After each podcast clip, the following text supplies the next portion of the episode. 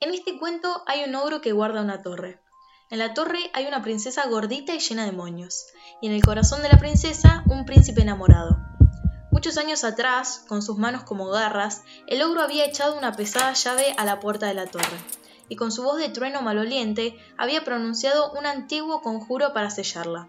El príncipe había intentado rescatar a la princesa de la torre muchas veces. Intentó al mando de los más valerosos caballeros y nada, con larguísimas escaleras y nada, con hechizos de lechuzas y nada. El tiempo pasaba, la princesa baldeaba cada mañana la terraza de la torre con sus lágrimas y el príncipe la miraba desde la carpa que había armado enfrente, mientras tomaba matecitos de menta. Un día el ogro ya había contado todos los huevos de su gallina de oro. Ya había comido tres platos de guiso de niños, ya se había sacado un barril de cera de las orejas y se sentía ogramente aburrido. Fue entonces cuando al ver la eterna carpa del príncipe se le ocurrió una idea para entretenerse. Golpeó tres veces en el suelo con su bastón de piedra y le hizo señas para que se acercara. El príncipe llegó corriendo. Te haré una oportunidad, chiquito, le dijo. Si eres capaz de contestar una pregunta, liberaré a la princesa. Si no, te irás para siempre. El príncipe alzó su cabeza y cayó de rodillas. Altísima excelencia, don Ogro. Le agradezco la oportunidad. La princesa es lo único que quiero en este mundo. Y luego, impaciente y tironeando del brazo del ogro, repitió ¿Cuál es la preguntita? ¿Cuál es la preguntita? Muy bien, ahí va. Y el ogro acercó su bocaza a la cara del príncipe. ¿Qué es el viento? Luego volvió a pararse más alto que nunca y rugió. Te doy tres días para que traigas la respuesta. El príncipe salió al galope en su caballo. Cabalgó sin freno hasta llegar al mar, donde se sabe siempre hay viento. Se acercó a la orilla y un pez saltó a saludarlo. El príncipe, sin perder tiempo, le hizo la pregunta. ¿Qué es el viento? El pez, con voz mojada, respondió. El viento es lo que no huele, pero se huele por él.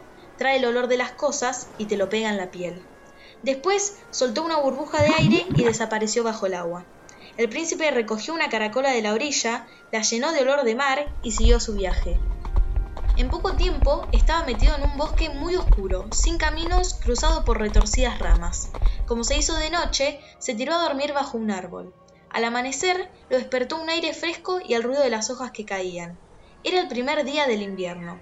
En un rato el bosque quedó completamente destejido. El príncipe le preguntó al árbol que le había dado refugio, ¿qué es el viento?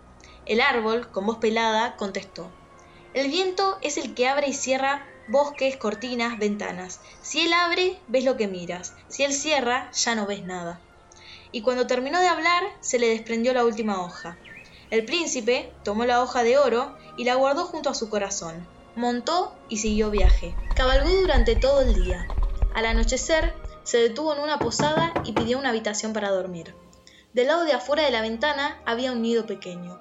Un pájaro picoteó el vidrio y el príncipe se acercó. Ya que me llamaste, le dijo al pájaro, te haré una pregunta. ¿Qué es el viento? El pájaro, con voz de pluma, cantó. El viento, pájaro de aire, es quien nos sube hasta el cielo, y es quien nos hace, muy suave, regresar salvos al suelo. Después salió volando. El príncipe cerró la ventana, pero antes tomó una pluma del nido y se la metió en el bolsillo. Al día siguiente partió. Acercaba el fin de su viaje. Cuando el sol estuvo bien alto en el cielo, se sentó a descansar a orillas de una laguna, pensando en el rostro horrendo del ogro, pensando en la cara tristísima de la princesa y en sus moños marchitos. En eso oyó un silbido a su alrededor y le preguntó a un sapo que lo estaba mirando fijo. ¿Qué es esta música que suena? Y el sapo, con voz verde oscuro, le explicó. Es el viento que entra y sale con su ligera canción. Allí, donde se hace un hueco, toca un sol o toca un do. Y le señaló con la pata el cañaveral.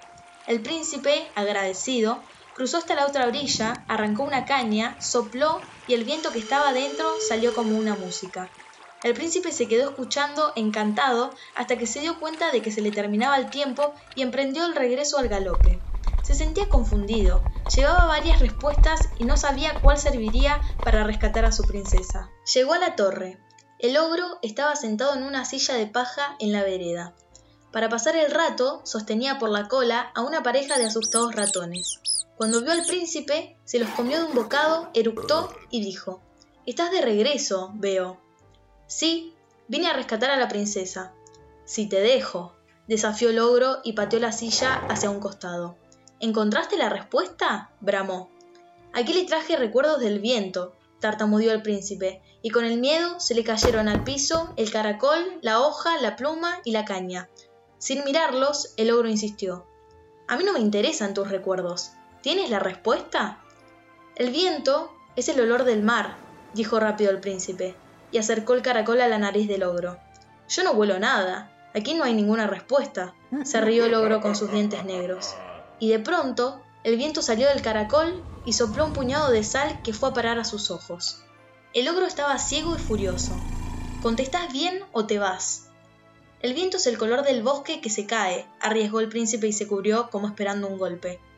Un color que se cae, qué respuesta más extraña y más incorrecta, pequeñín. Y el ogro ya se acercaba con sus manos peludientas cuando el viento levantó la hoja y se la metió por la boca hasta la garganta. El ogro tosió y tosió, pedazos dorados, un buen rato. No, no puede ser, rugió con tos. Y antes de que el príncipe contestara otra vez, el viento sopló la pluma y la hizo bailar en el aire bajo la nariz del ogro. El ogro tuvo un ataque de estornudos. Más que furioso y con la nariz tapada, avanzó hacia el príncipe. Escuche, esta es la respuesta, gritó el príncipe inspirado retrocedió y tomó la caña. La alzó en el aire y sopló hacia la terraza. La princesa dio tres pataditas de contenta. Todos sus moños revolotearon como pájaros. ¿Qué es ese ruido? gruñó por última vez el ogro. Y la música del viento lo envolvió. El ogro comenzó a agitarse. El viento le sacó todas las cosas del bolsillo y entre arañas, clavos y huevos de oro cayó la llave de la torre. El conjuro se desvaneció. El príncipe abrió la puerta y liberó a la princesa. La princesa bajó y abrazó al príncipe y los dos se besaron en medio de la música. En ese instante volvió a soplar el viento, pero de otra manera, y el ogro salió volando, primero hacia arriba, vuelta tras vuelta, como un tornado, después como un globo que se desinfla, desparejo y hacia abajo, y por fin terminó pinchado nadie sabe dónde. El príncipe y la princesa dejaron la torre y emprendieron la vuelta a su reino. Durante el viaje, el viento soplaba lento pero sin pausa y hacía mover el camino bajo las patas del caballo. Y así termina un cuento por donde pasa el viento de Cecilia Pisos.